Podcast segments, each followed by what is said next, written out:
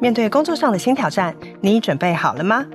八月二号，新商业学校线上课程正式开战，汇聚经理人、数位时代、Shopping Design 三大媒体第一手新知识，首播推出七大新商业领域课程，结合重量级专家阵容，十分钟高效学习，随学快充你的核心竞争力。即日起至九月二号，预购课程再拿五百元购课金。想活用新思维，成为更好的领导者，请上网搜寻新商业学校线上课程。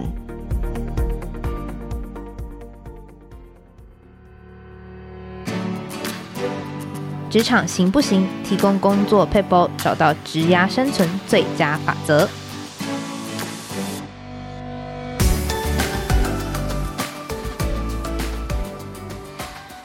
听众朋友，大家好，我是经理人月刊采访编辑吴美心。在今天的单元，我们会提供职场大小困扰的小背包，让你解决工作烦恼，即学即用，为职涯加分。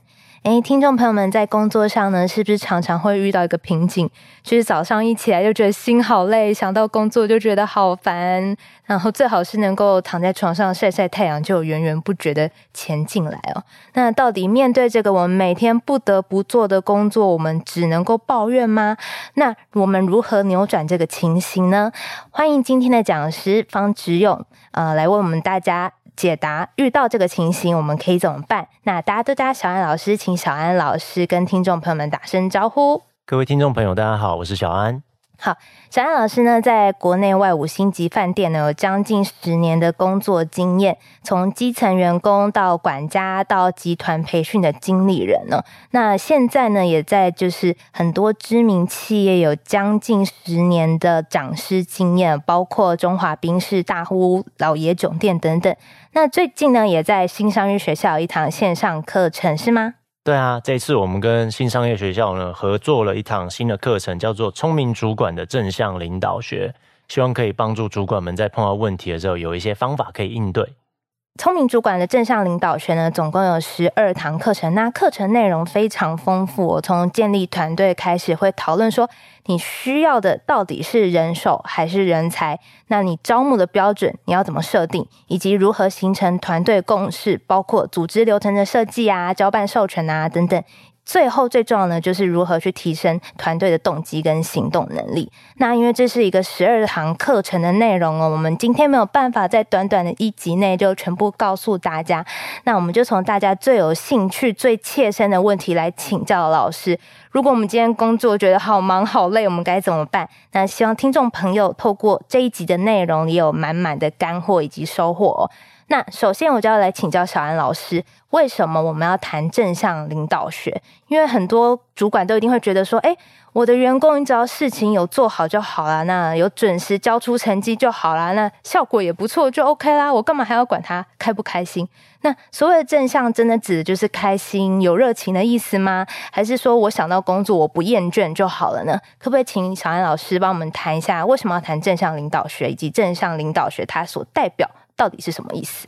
嗯，我觉得首先先让各位听众了解，就是其实正向领导学并不是真的在讲说要让员工开心哦。当我们在讲正向的时候，其实正向的情绪不是只有开心这样的一个情绪哦，包含成就感、包含成长、包含好奇心哦，包含这个勇敢哦、感谢等等的，它都算是一个正向的能力。那主听众们呢，主管们可能会想啊，我自己就忙得要死，我怎么还要去做这些事情哦？我想，呃，伙伴们可以自己稍微的回顾一下最近自己在招募时候的状况哦，可能就会发现，其实这几年招募的状况都不是很好。呃，年轻的伙伴其实都很像不想要加入职场哦。其实按照这个统计，Z 世代，Z 世代是呃接下来的人口大宗的这个族群哦，那他们大部分都不想要加入职场哦。我们在招募的时候都碰到很多的困难。那其实原因很简单，因为以前很多大公司才会拥有的一些福利。或者是对待员工的方式，那以前叫 good to have，但是呢，现在啊，因为这些年轻世代接受了这么多国际的资讯嘛，那不能 Google 有，台湾没有；不能 Amazon 有，台湾没有，所以这些东西已经慢慢的变成一个 must have。那这些正向力的东西呢，就会变成是你在跟其他的这个产业在竞争人才的时候很重要的一个环节。那主管为什么要去投入这部分？因为其实有的时候公司可能没有那么大。我们刚刚讲到 Google 啊、Amazon 都是大型企业。那听众呢，有些是在一些中小型企业里面，那公司没有足够的资源去提升福利啊，或去做这么大的一些改变。那可能就必须要由我们主管开始，哦，用人的伙伴开始去调整整个工作的场域的状况，整个环境，然后让伙伴们呢能够更容易的融入这个职场。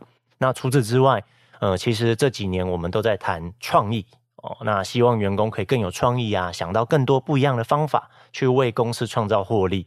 那其实正向力里面，刚刚我们提到了嘛，比方说好奇心，或者是诶勇敢。哦，他要有好奇心，他才能学习嘛。那有勇敢，他才愿意出错，才愿意试试看，尝错。那这个时候呢，才有机会发展所谓的创意哦，才能为公司创造第二高峰或第三高峰。那这些其实都是做正向领导力很重要的一个原因。嗯，补充说明一下，老师刚刚提到的这个 Z 世代是指一九九五年之后出生的新世代的员工。那像我们最新团队哦，也加入好几个一九九五年之后出生的员工。那他们的想法呢，可能跟我们现在在就是职场上打滚已经有一些年的老屁股不太一样。所以这就是为什么我们现在需要谈正向领导学的原因。那刚刚小安老师刚刚提到正向领导学有很多呃有意义以及。正面的功效包括像是勇敢、好奇心、成就感。那刚刚也提到说，像以往这些东西都是很多大型企业在做的，我们才有能力、才有资源去做嘛。可是现在呢，是一般中小企业，我们也都必须注重。但问题是，中小企业可能我是中小企业的中阶主管或者高阶主管，我就是没有这么多资源啊，我必须得自己扛起这些责任吗？我要当。就是最好最棒的领导者吗？还是我该怎么办？就是面对好像又有更多压力加诸在我身上，可是我又没有这么多资源的时候，我的思维应该要怎么样子转换？嗯，其实我都会建议这个主管哦，是领导者，不用一定要成为最好的领导者。也就是我们刚才在讲正向的领导力，它其实有好多个环节嘛，包括我们讲最简单的，就是对工作不厌倦哦，有成就感、有成长性、好奇心、勇敢、感谢这些东西。那你不见得一次要做到。哦，不见得一次要做到。我常会建议，就是主管要成为是员工需要的主管哦。因为举个最简单的例子，就是每一个公司、每一个团队，它都会在不同的阶段，它会有不同的需求哦。比方说，我有合作一些新创的团队，那在新创初期的时候，因为品牌知名度比较小，那可能这个资金上面呢也没有这么雄厚。那在找人的时候，很多时候我们就会找到这种技术能力够，但是经验不足的伙伴。那想想看，如果这个时候你想，我要成为一个最好的经理人，我要成为一个最好的领导者，所以我要授权哦，我要引导，我不能给他答案，我什么都要问他。那你觉得呢？那你觉得呢？那在新创的初期，其实就是要冲执行力，我们要冲第一波的产品出来，冲第一波的能见度。那其实你就会整个拖累整个公司的进度。那更别提你去问，一直问这些这个没有经验的伙伴，叫他做决策，叫他做判断，其实对他来说很痛苦。那反而是这个时候，你能够成为他们需要的领导者，诶，给予他们方向，带动他们执行，然后给他成就感，告诉他，诶，你们做的很棒，哦，而不是一直要求他要去创新啊，要去思考啊，要去判断啊。那这个时候，你就已经带动了团队的正向力，因为你给他的就是他在这个阶段所需要的帮助。OK，小安老师刚刚提到一个很关键的问题，在于就是如果有时候我们帮员工下指导期，呃，或者是你期待员工给你很多答案的话，其实有时候在新创团队而言，它其实并不 work 的。但是我自己会好奇的是哦，就是小安老师刚刚有提到说，如果我们今天工作分量就是。这么多这么大，那当员工跟你说，就是我已经很忙碌的时候，那主管我怎么办？就是我新来的员工就是跟我讲说他很忙啊，我怎么样去协助他？那刚刚其实小安老师提到的很重要的是，主管很重要的一个功能在于你要给他正确的方向、正确的决策嘛。嗯，其实我觉得哈，当员工来跟我抱怨啊，当伙伴来跟我抱怨的第一时间，我都会先想他的抱怨是不是合理。那最简单的，为什么要问说是不是合理的原因，是因为合理的事情通常是不可避免的哦。比方说，很多主管会问跟我讲，哎，我的员工会互相交流薪资，然后问我说：“小安老师怎么可以避免这件事情？”我说：“这没办法避免的，这个就是人之常情嘛。我们坐在一起，大家越来越好了，然后下午去喝个酒哦，晚上喝个酒，抱怨一下公司的时候，就会不小心吐露一下心声哦。那其实我们自己也会，我们不时的也偶尔也会跟自己的家人啊、另外一半抱怨公司的钱。所以，当你知道这件事情是合理的时候，你就会知道，其实员工有这样的情绪，有这样的抱怨，其实你不太需要去改变它，因为你无法改变。那你唯一能做，就刚刚我们的这个美心有讲到，就员工抱怨很忙，那我没办法停止他的抱怨，那我能做的是什么？我怎么让他不会觉得那么忙？嗯，哦，那其实我们在这个做主管的很重要一件事情，就是我们要协助员工找到方法，把工作做好。哦，那其实主管最重要的工作就是一直不断的去优化工作的方式、工作的流程。那其实我常会跟这个主管朋友们说，员工其实不怕忙，大部分的人不怕事情多，大部分人怕什么？叫重复做的事情多。就老板交代我一件事情，今天跟我讲叫我这样做，明天叫我另外一个方法做，后天又叫我一个方法做，也就这个事情永远没有一个终结。那这件事情没终结。又有另外一件事情没终结，又有另外一件事情没终结，那当然就会觉得很忙，因为他永远没有办法在 checklist 上面打勾哦。是，所以我们做主管的要做的是协助伙伴去明确的了解每一个任务的标准是什么，目的是什么哦。那我们能够帮助伙伴从回馈走进前馈，事先在工作之前，在交办之前呢，跟伙伴们核对目的、预算、标准。甚至计划执行的流程、分工等等的细节，来确保一件事情，就是伙伴们做的跟我们期待的是相似的。哦，那当然我不是说所有都要控制，而是我们希望至少伙伴们不要做白工。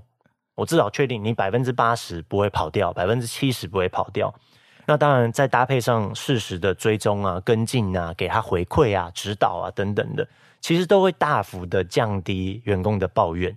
那我觉得还是要在第一时间先去做这件事情。OK，所以小安老师刚刚的意思是说，如果今天这个抱怨本身它就是一个既存的事实的话，其实主管你需要理会的并不是员工抱怨本身，而是去检查你的工作流程是否是正确。那如果是有需要改善或是有成功的流程，我们再去改动它，是吗？嗯，没错，因为心情的部分其实很难去做调整。我们主管大部分的主管没有去念心理智商，那你也不可能每天都花这时间在跟员工做咨商吼，然后你又不收费，这有点亏吼。那我反而会觉得，就是能够处理的，大致上主管能够处理的就是事情。那你怎么帮助员工把事情变得更容易执行？甚至这几年我们这个电脑软体吼越来越发达吼，那其实有没有一些工作啊，它其实可以用电脑去设计自动化？哦，那就变得员工不用自己弄嘛。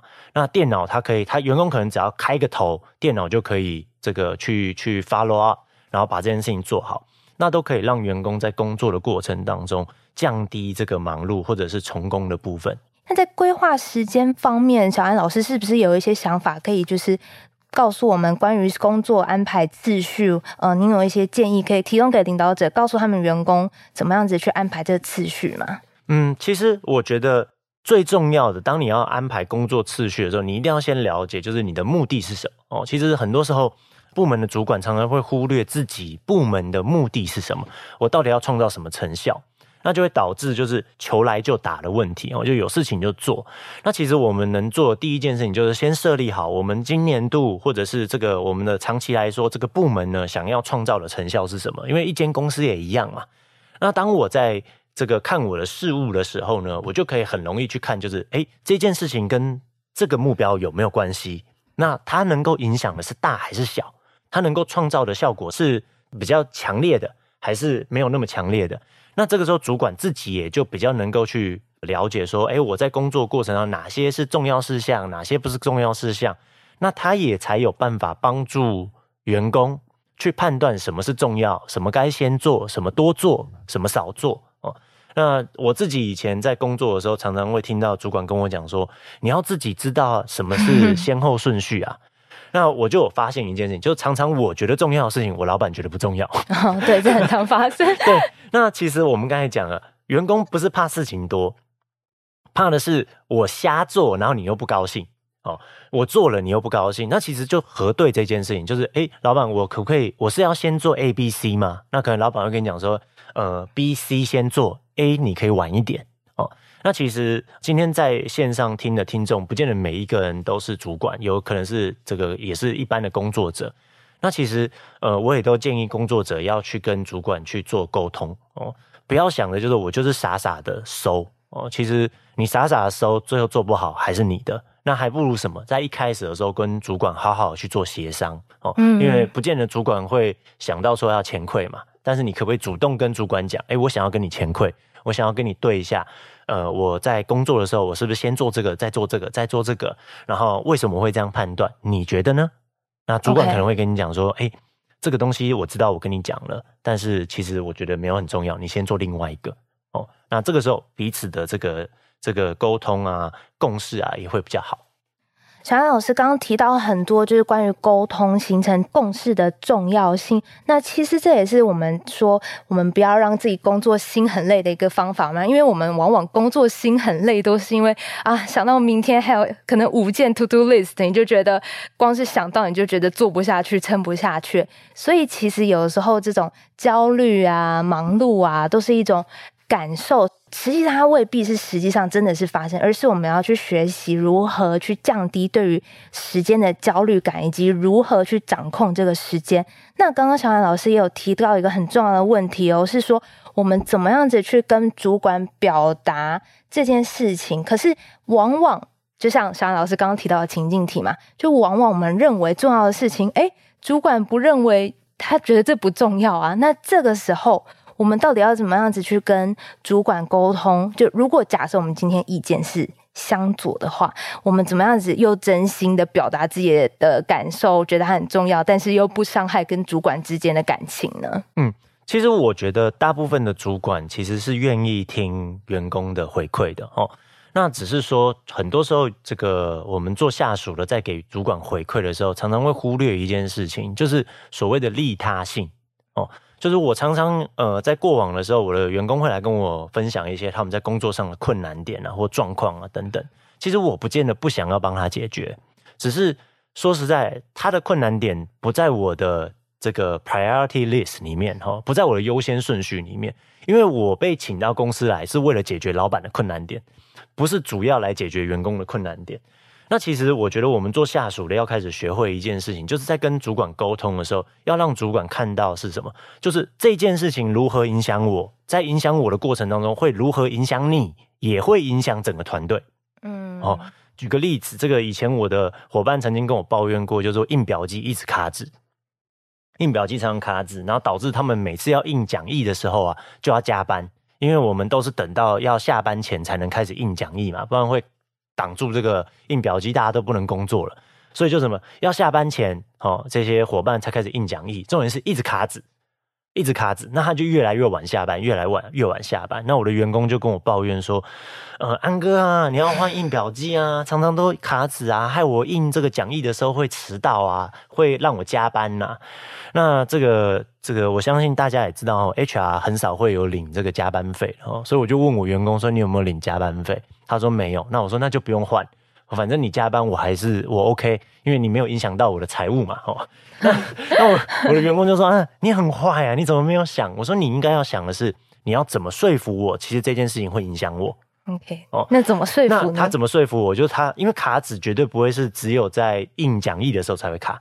哦，那像我的员工就有一次跟我讲说，我就教他，我说你应该跟我讲的是，哎，老板，我们的这个印表机常常卡纸，哦，那导致我们在印东西的时候都不是很顺畅，还记得吗？上个礼拜你跟董事长开会的时候，临时要上个月的教育训练报告，哦，那我们拖了将近十五分钟才拿给你，那原因就是因为卡纸，那我相信这十五分钟你应该如坐针毡，哦，你应该很尴尬。董事长在那边看着你，然后你的报告一直不给他，他也觉得你一定不知道该怎么回答董事长。这个时候，我做主管，我就心想一件：哇，这个东西影响我哎！我就跟我员工讲，赶快啊，赶快，赶快换印表机。那这是第一个。其实我们要多谈谈，就是让主管知道，就是这件事情不是只是影响我，他会怎么样影响整个工作流程，间接会影响到主管。哦，那当然。更好的是，如果这件事情会影响到客户，会影响到客户，那主管的这个去改变他的这个心思呢，就会更强烈，动机就会更强烈嘛。那另外一个是，其实我也会跟这个各位下属伙伴分享，就是很多时候我们做下属的，跟原主管在做回馈的时候，都是什么？就是在派工。我比方说，刚刚我讲到，这个员工跟我讲印表机坏，印表机不好，他会跟我讲，小安。安哥，你要去换印表机哦。那所以说，他告诉他是来派工给我的，我要去找采购部，我要去拿预算，我要写签呈，我要做这些东西。那我常常都跟我员工讲说，跟我的下属讲说，我是你上司，我应该派工给你，怎么会是你派工给我？变成变相的他在管理你的感觉。对，我说你应该是来跟我讲这件事情没错，然后你应该跟我报告一下，叫做那你会怎么帮我解决这个问题？哦，所以我的下属就会跟我讲啊，学了以后他们就会跟我讲，这个经理，我会帮你去跟采购部聊聊，吼，了解一下有哪些型号，那预算大概是多少，哦，那我帮你做比较，然后我最后会有三款给你看，你只要选哪一款就好，签成我会写，最后你只要签名就好，然后最后安装的时间我也都会做。那这个时候对于主管而言就轻松啊，为什么？因为我不用花很大的力气就可以解决一个问题。那我当然第一个这个问题有影响我。我已经有动机了，我不用花很大的力气去做，那当然我就愿意去做哦。在行为心理学有一个很简单的公式，叫做行为等于能力加动机哦。所以如果你想要让你的主管为你所用，那你就要学会操作这两件事情，就是能力加动机嘛。你要操作他，让他觉得这件事情对他有影响。然后第二，你要降低他所需要消耗的精力跟能力，哦，尽可能的是你帮他去执行这样的事情。哦，让他呢，其实比较容易会接受你的建议，这样子。OK，所以刚刚小安老师提到的一个重点是，当我们想要去说服主管的时候，应该说，当我们认为我们的主管跟我们的想法跟主管的想法不一样的时候，其实我们要找到的是一个聪明的方法去说服主管说，说这件事情不止对我有利，对你也有利，对客户可能也有利。嗯，OK，那。我好奇，我在追问老师一个点啊。那主管，您会认为主管哪一些建议可以听，哪一些建议是就是可能只是单纯是员工的抱怨呢？嗯，其实我刚刚有提到一个很重要的点，就是呃，员工当他来谈的这件事情，他是避无可避的。的时候，那这个时候其实你听完以后，你就只是需要安慰哦。其实我有时候会跟主管讲，我们要辨别出员工是来倒垃圾还是来做资源回收，中间的差别是什么？差别是什么？差别是员工有真的想要解决这个问题，还是他根本没有想要解决这个问题哦？或者是这个问题他知道不能解，但是他来跟你谈。哦，比方说，呃，我自己以前在饭店里面工作嘛，那员工常常会来跟我们抱怨说工时太长啊，或者是客人很刁钻啊，或者是薪资不够啊。对，这感觉是很常见的问题。那每一次我的伙伴来问我说跟我谈薪水不够的时候，我都会问他：哎，你在饭店业多久了？哦，那他可能讲哦，我在饭店业已经七年了。我说：那这间饭店是你第一间饭店吗？他说：哦，没有，我之前在哪一间？之前在哪一间？然后现在来了这一间。那我就知道一件事情，薪资低，他已经知道七年了；工时长，他已经知道七年了；客人刁钻，他已经知道七年，但他还是喜欢在饭店业嘛，就表示一件事情，这件事情是避无可避的哈，就是也就是说，他其实他自己也没有想要改变哦，因为其实很多我们的伙伴来跟你讲说，诶。也同样跟我讲薪水很低，嗯、他会跟我讲说：“哎、欸，安哥，我觉得我们的薪水很低，然后工时很长。”那我就会问他说：“那你打算怎么做？”他说：“我现在在报考公务人员，或者是哎、欸，我去学巨匠电脑，我在学 GA 哦。那我希望有一天呢，我可以离开这个地方。那你就知道哦，他是想要解决问题的。这个时候你就可以跟他讨论。好，那你可以怎么去做？哦，怎么去安排你自己的时间啊？怎么去安排这些公司能够怎么协助你？因为。他学了 GA 以后，他不见得一定要出去别的地方工作，他可以继续在饭店里面工作，因为我们也需要 GA 啊，哦，所以我就可以跟他讲，哎，你出去，你考到这个证照以后，你可能要转职，因为背景还是饭店业嘛，你要到科技业不容易，那你要不要干脆先进我们公司的 哦行销部去做 GA？那你有一些背景，你未来你要再去转这个 Amazon、Facebook、哦 Google，我都支持你啊，那这个以后就不要忘了歌就好哦。但是什么？你就会知道他是带着行动力来的，哦，也就是他碰到这个问题，他一碰到他就想要做调整，哦，那他就是资源回收的人。嗯，那如果他今天来，你发现他跟你抱怨好几次同样的问题，然后你可能也跟他讲了好几次怎么做或可以怎么调整。那他都没有打算要做任何的行动，那你就知道，其实他是他觉得这些，他也知道这件事情是无法改变的。那他只是心里过不去，那需要找一个人抒发，就这样。OK，嗯，那如果是好，我理解了老师的意思。所以老师的意思是说，假设今天我们看一个员工哦，他可能觉得工作好累好忙，可是如果他有下一步的行动的话，我们可以帮他有一些转换部门，或是帮他。规划下一步一些职务上面的调动，让他更有动力可以去前进或者改变现在的状况。可是假设他今天他在同一个产业转换不同公司，可是他情况照旧是抱怨的话，那表示说，哎，他的抱怨可能就是向老板诉苦。嗯，我觉得。其实做主管的，我们今天虽然谈正向领导力哦，但是不能一百 percent 正向嘛哦。这个在心理学里面我们也讲，极度正向的人得忧郁症的机会越大哦。所以我们也不希望主管们都是觉得说员工永远都是呃好的，都是可交之才哦。那其实自己我自己在带员工的时候，我的想法都是这样，就是如果你今天来问我问题哦，比方说刚刚我们这个美心问了我很多的这个有关于管理上面啊，大家可以做的事情哦，比方说怎么给回馈，给主管回馈，那我教了你怎么给主管回馈，那你过两天你要来跟我抱怨说主管都不听你的，那我问你说你有没有用我教你的东西？他说没有，那好，我可以再教你一次，OK。再来，你又再来跟我抱怨一次，那我又问你，那你有没有改？你有没有改变你跟他沟通的方式？你怎么跟他讲？我发现他还是依然故我，他觉得主管应该要配合他。那我就会大概知道，就是这个员工他并没有想要解决这个问题，他并没有打算要改变自己哦。那如果他没有要改变自己，他这个同样的问题就会一而再、再而再的发生呐。那其实这个时候就大致上你就知道，他需要的只是一个人拍拍他的肩膀，跟他讲辛苦你了 哦。他只是需要有一点同温层的温暖而已。嗯嗯嗯。那主管就也必须开始慢慢去了解，如果你的直属下属有这样的情况，你我的建议都会是：如果你发现你的员工在公司里面没有上进心。那你可能就要开始思考一件事情，就是他的接下来的职业发展哦。那当然，如果他今天就是一个人力，他是来把工作做完的，那大致上你可以安慰他，没关系，因为你就是需要有个人把工作做完。但是如果这样子的伙伴，你把他当做你的左右手，又或者是你把他想要培育他晋升，那大致上可能你就是拿石头砸自己的脚哦。所以我觉得这个在跟员工。接收员工的抱怨的过程当中，你也可以看见一件事情，就是这个员工在碰到困难的时候，他是有执行力、有行动力的，还是只是单纯的找个安慰？那也可以看到这个员工的职涯的未来的可能性啦。其实对于主管来说，这也是好事。嗯，小安老师刚刚讲到一个我觉得非常重要的事，就是人手跟人才之间的差别嘛。假设他今天是一个。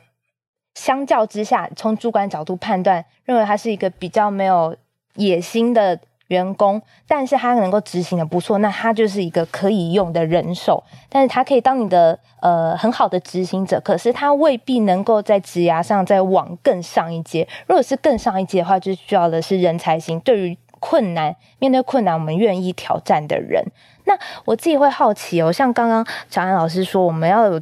找到这种人才型，或者说我们希望员工都对于这个呃团队是非常投入的话，那个关键要素会是什么呢？会是一个就是设定团队目标吗？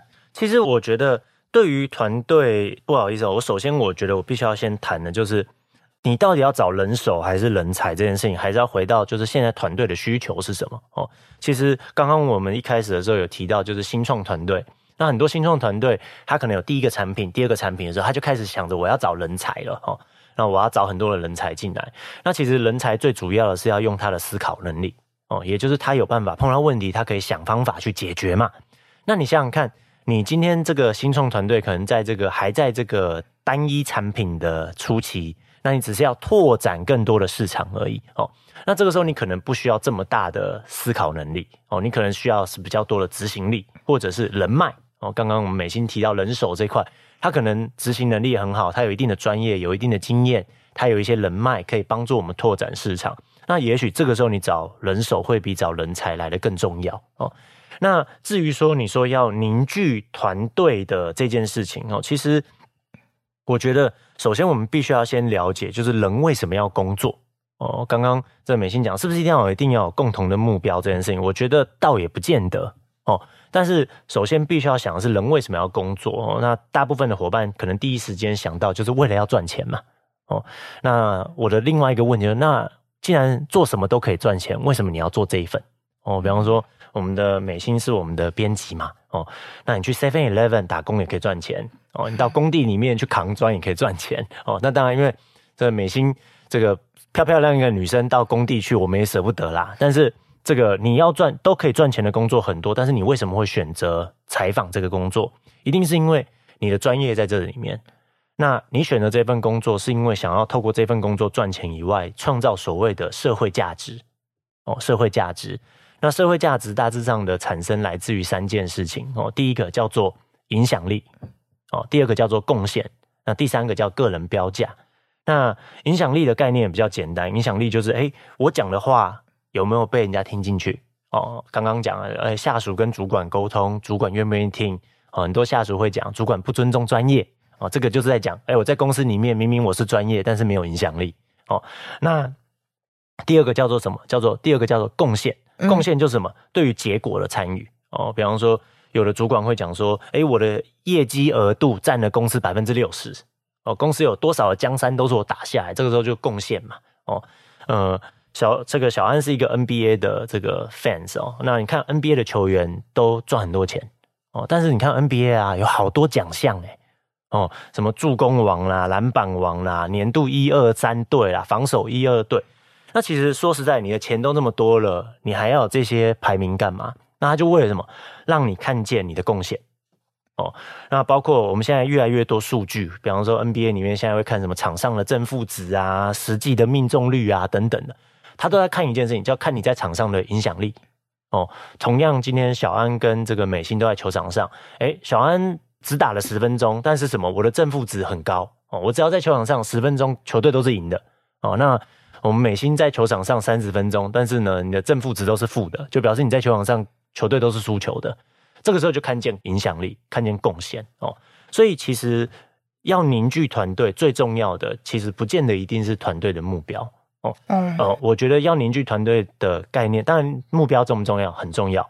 但是最重要是让每一个人可以看见自己的社会价值，也就是我对于这个团队的影响力有多少，我对于团队的贡献有多少。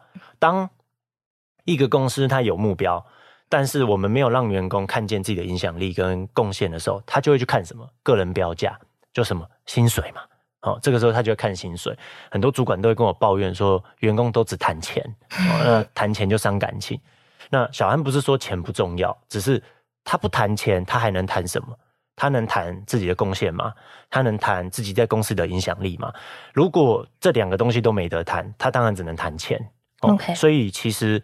呃，公司的目标固然重要，但是我觉得要凝聚整个团队的这个向心力，最主要一件事情是让每一个人都看见他在这个团队当中是有影响力、是有贡献的。是，小安老师刚刚给个提醒，是衡量自己的价值是有好多块，但如果我们可以看到自己的贡献跟影响力的话，那钱的占比可能就会稍微相较之下稍微比较小一点。可是今天如果这个团队当中我们没有让呃，每个成员可以看到自己的贡献以及影响力的话，那当然他可能就会去看的是哦，我们这个我们的薪水多少啊，工作量多少啊，是不是合理啊，是不是平等啊等等。所以其实创造一个正向的团队呢，很重要的是在于我们能不能够让员工觉得自己做的工作是有意义的。那这也是我们这一次呢，在我们的课程当中谈到的主要的内容。那感谢小安老师今天丰富的分享。如果听众朋友对于小安老师提到到的内容有兴趣的话，欢迎参考新商业学校的线上课程。从现在开始到九月二号，全站课程最低五折。首次购课再折五百元，可以上网搜寻新商业学校线上课程，或是点选资讯栏中的链接，就可以获得相关资讯。那以上呢是今天的节目内容，喜欢我们的分享，欢迎订阅经理人的 Podcast。那如果有职场困扰，希望我们解答，也可以填写资讯栏中的表单，我们有机会邀请职场专家为您解答。谢谢小安，谢谢，拜拜。